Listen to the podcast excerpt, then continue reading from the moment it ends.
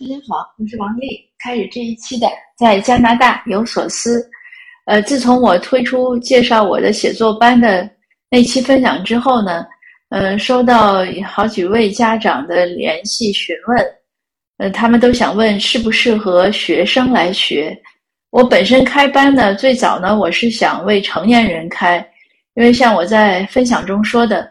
最初呢，是因为我们这边像卡尔加里啊，还有温哥华几位朋友都建议说要普及一下华社的这个中文写作，提高一下，所以想让我给成人开。本来我我有点懒，我不想开，可是人家说说，你看你不能自己写文章，要号召大家，鼓励大家一起写，这样我们才能更好的发声。我一想都上升到这个意义了，这不开就 显得我太。太不像话了，所以呢就开。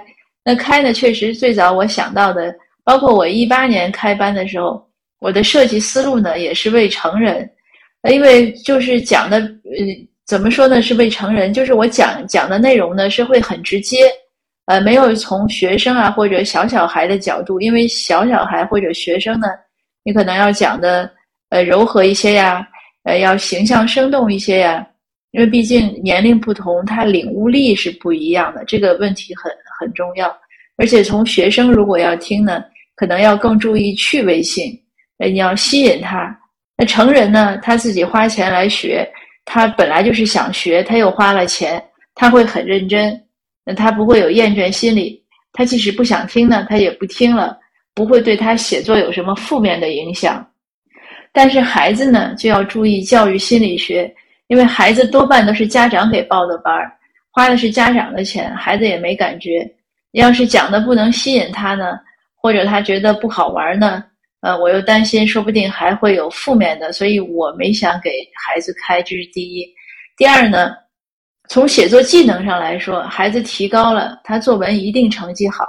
但是呢，我没有研究过中国的教学大纲，我不知道各个年级的学生老师要求他们作文要。你你知道，有的时候那个老师评作文，他是要看那个打分点的。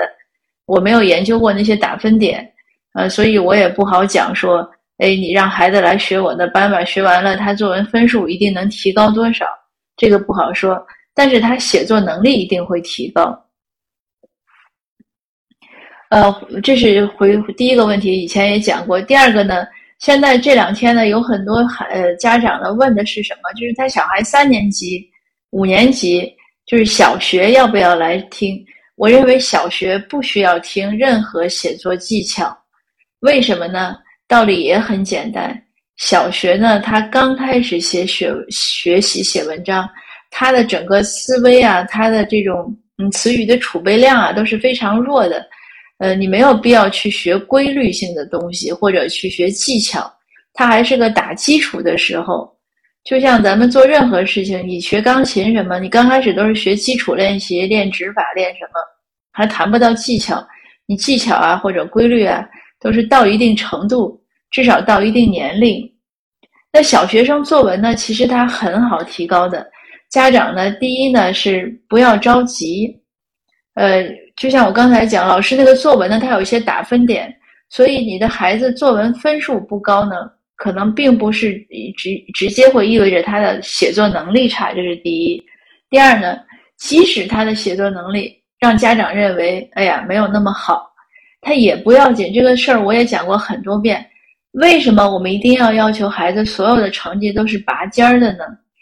这个什么事儿呢？他都有点遗传的这种因素。凡是斥责孩子作文写的不好的家长，你要想想你自己从小的作文是不是范文。我和我先生从小的作文都是范文，这个是我们俩后来聊起来才知道的。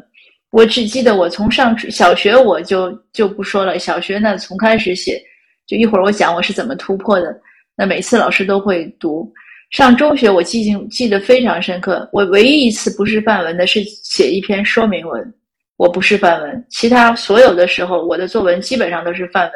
那我先生呢？我们当然不是一个省份的。是上大学的同学，之前不认识。我先生的作文也是这样，后来聊起来那是这样。那所以说，如果我的小孩写作，哎，我觉得差，我我我去批评他，那我可能因为我有我写作的经验。但如果很多家长，咱自己的作文写作呢就不是那么强，那就不要给孩子很多负面的标签和太高的要求。我不是说哎，我们就不能要求孩子，我只是提醒家长要放松，心理上要放松，不要一看孩子分数没有满分啊，或者不是 A 啊，或者怎么样就急了。那你要想想，你可能一下子反而扼杀了孩子的这种兴趣和他的勇气。那现在我就分享一下我小时候作文是怎么突破的。我刚开始作文也不好，呃，我作文刚开始的时候，我三年级开始写作文，我也是就是可能这个词，就可能是现在常说的这种逻辑混乱吧，有一搭没一搭的。我是怎么突破的呢？我记得我们当时八十年代。已经有一些期刊了，我们家订了两本作文，一本作文选，一本作文什么，总之是两本作文的期刊，每个月都有，好像有一个还是呃半月刊，就是每每个月来两次。那这些来了呢，还有像儿童文学呀，嗯，还有儿童时代呀，还有少年报啊，就还有什么科学世界之类的，就是总之，当时家里经济并不宽裕。但是在这一点上，我父母做得非常好，他们花很多钱给我们订这些杂志啊、期刊，而且买书。什么时候只要我们说要买书，那我父母都是很支持的。这个以前我也分享过，所以就有一个阅读的习惯，然后那就有这样的期刊。那有了这些东西呢，有一个好处，一个是阅读量提高了，还有就是他的观念有更新。这个写作我们说到，写作写一篇文章，它需要什么要素呢？你首先需要词汇量，呃，你写一篇文章，如果想好，就让人读起来觉得好，一定是呃不能经常有很多重复的词。那理论上讲呢，一般一篇文章或者一定就几千字之内呢，我们希望没有重复的词。那这些重复的词不是说得地得啊、你我他呀、是啊这些不是，啊，这些肯定是要重复。但是一般的形容词啊、副词啊、动词啊、名词啊。我们都讲，就一篇文章之中呢，或者说一定量的这个段落之中呢，就不要重复。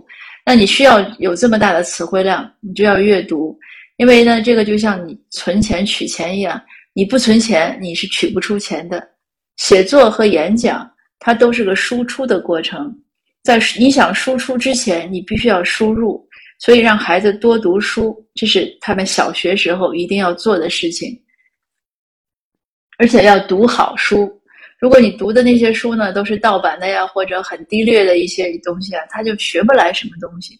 那你要读好书，读名著啊，呃，读一些像我说作文范文啊，它有一些好的东西，那你自然而然就不一样。第二呢，阅读除了词汇量之外呢，还有就是给观点，就是一篇文章呢，它要有观点。你不能经常说一到学雷锋什么三月份，我们就要做个好孩子，要学雷锋，要爱祖国，要爱什么？就这都是陈词滥调。老师一看呢，他你想，老师作为老师，他看了那么多作文，每年那么多学生，他一看这些东西，他也没有多大兴趣。所以孩子一定要有自己的观点和自己的视角。那还有就是视角，视角呢，也是他从生活中。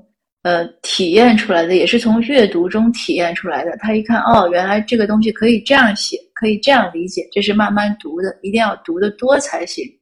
比如说，你读福尔摩斯，呃，你读完了再加读那个什么，呃，还有什么霍金探案，还有什么，总之就是你读一系列的侦探小说，那那你可能就会学到啊，它有这样的一个写法，那你就可以用到。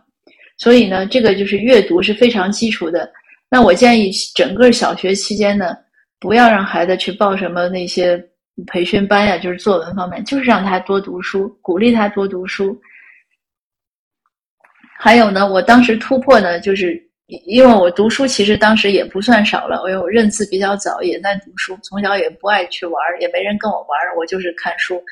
那我突破的作文突破呢，是我背完了一本作文选，因为三年级开始写作文呢，我作文成绩差。我我我爸爸就说，他说这个都说天下文章一大抄，他说你就把这一本书你都仔细的看完了，你背住了，你作文就会写了。那我也很听话，我也相信他的话，因为我父亲写文章也不错，所以他肯定有他的经验。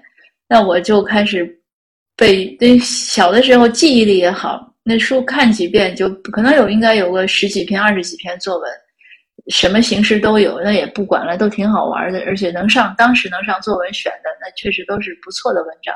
那我就背完了，背完之后马上就知道怎么写了，就开窍了。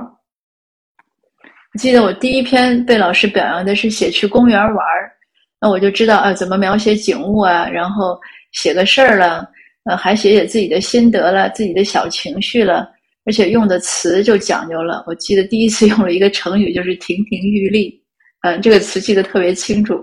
那老师当时就说：“哎呦，这个三年级的同学还会用成语。”那从此之后呢，我写作中很多成语，所以这也就是你看老师的一个鼓励，你你对孩子就是一种激励。那再后来就比较着意的用一些词，这个就是自己的一种一种就是你留心啊，它就不一样。所以这些呢也不是人教的，就是自己多读，你读多了。自然而然就通了，那我就鼓励呢，所有就如果您的孩子还在小学期间写作呢，家长呢不要急，要多鼓励孩子，多启发孩子，呃，然后让孩子呢，就是因为你越逼他，他就变成个功课了。你要多启发他，让他爱上写作，让他爱上阅读。那怎么家长这个陪伴阅读呢？我之前没有在我这个专辑，但是你点我的名字呢，我最早有一个。呃，可能是我这个专辑，我记得第一篇可能就是父母陪伴阅读，应该是这样，很长。但那是我当时一个讲座分享，就是你让孩子读书，他自然而然他就他就应该可以写。呃，如果你有的家长呢，你这个还着急呢，你也可以加微信，你把孩子那个呃作文发一篇给我看一下。呃，就像前两天那个家长发给我，我一看，我觉得没大毛病，就是孩子字儿太草了，嗯。就我我认为那个作文可以，而且那个而且一个是字儿有点草，第二个孩子缺一些细节描写，缺细节描写呢，这是跟他观察有关的。所以家长呢，就是你要让孩子多观察。你想让孩子多观察的时候呢，你要做到两点：第一，你别催他，他如果整个的时间表都非常满了，都是补习啊、上课呀、写作业呀，他没有时间观察，这是一定的。他有五分钟，他可能打游戏了。你说，哎，你。把这事儿好好看一看，他哪有耐心？第二呢，就是家长一个启发，这个我以前在分享中也讲过。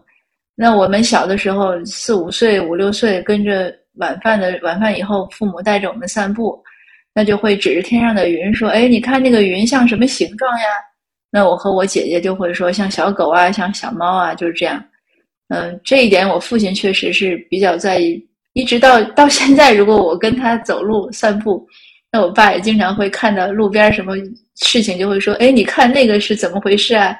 或者这个是怎么样呀？”嗯，他就会有意的提问。